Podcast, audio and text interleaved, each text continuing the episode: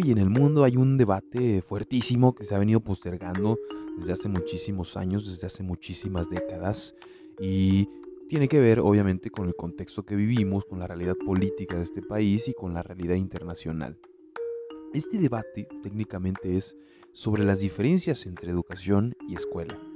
¿Y por qué les estoy trayendo este tema? Bueno, porque en los últimos años también ha venido la discusión eh, poniéndose un poco más picante, más caliente en torno a qué es lo que piensa la gente sobre las diferencias que hay entre ambos conceptos. Y la realidad es esta. La realidad es que la educación es obviamente un derecho universal, es algo que debe ser gratuito y de fácil acceso para toda la población del mundo, tal y como lo planteó en algún momento el programa de Naciones Unidas con los famosos objetivos del milenio. Pero cuando hablamos de escuela, del espacio físico, de la organización, de la institución como tal, ahí las cosas pueden cambiar, pueden variar, pueden modificarse. Algunos eh, expertos por ahí señalan que la escuela como tal es una decisión económica, una decisión económica porque involucra compromisos financieros para la persona que entra al sistema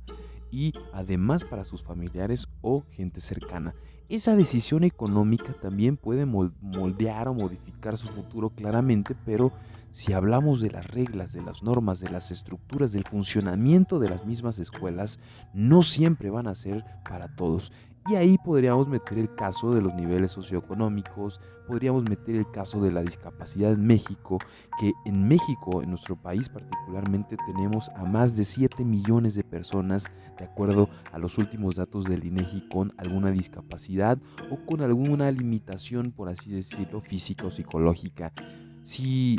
volteamos a ver estos datos, pues obviamente el espectro es bastante grande, es bastante complicado y seguramente estos 7 millones de personas van a tener acceso a una educación de calidad como el resto de la población y tampoco han de tener acceso a ciertas oportunidades. ¿Por qué? Porque estamos hablando de casi 4 millones de mexicanos que no pueden caminar o moverse cerca de 3 millones de personas que no pueden ver ni escuchar o que tienen algún padecimiento mental, están inhabilitados para hablar o comunicarse, incluso que no pueden atender su propio cuidado personal o problemas en el aprendizaje. La situación para estos 7 millones de mexicanos ha de ser terriblemente complicada y ahí habría que ver si las escuelas tienen la capacidad suficiente para atender sus necesidades, para ayudarlos a concretar sus proyectos personales o sus planes de vida